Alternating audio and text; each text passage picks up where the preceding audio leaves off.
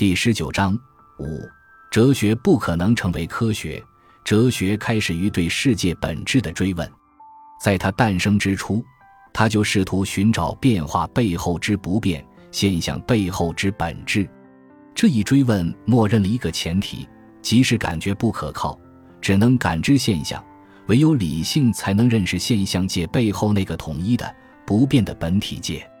这个思路存在着若干疑点：第一，感觉是我们感知外界的唯一手段。既然感觉只感知到现象，我们凭什么说在现象背后还存在着一种本质？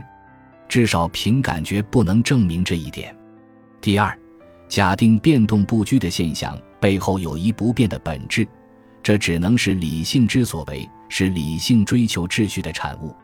但是，理性同样不能证明他所追求的秩序是世界本身所固有的。那么，这种秩序从何而来？有两种可能的回答：一是从感觉经验中归纳而得，因而并不真正具有必然性和普遍性；二是理性本身所固有的，是意识的先天结构。在这两种情形下，秩序都仍然属于现象范围，而与世界本来面目无关。那么，第三，世界究竟有没有一个本来面目？在现象界背后。究竟有没有一个不受我们的认识干扰的本体界？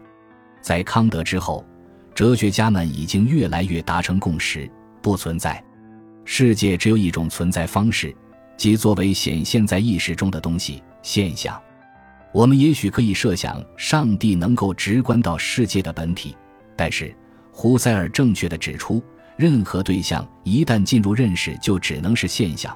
这一点对于上帝也不例外。哲学从追问世界的本体时，经过两千多年的探索，结果却是发现世界根本就没有一个本体，这不能不说是哲学的惨败。但是，这只是哲学的某一种思路的失败，它说明哲学不可能成为科学。我们不可能靠理性手段去把握或构造哲学原本想要追问的那个本体，而必须另辟蹊径。感谢您的收听。本集已经播讲完毕，喜欢请订阅专辑，关注主播主页，更多精彩内容等着你。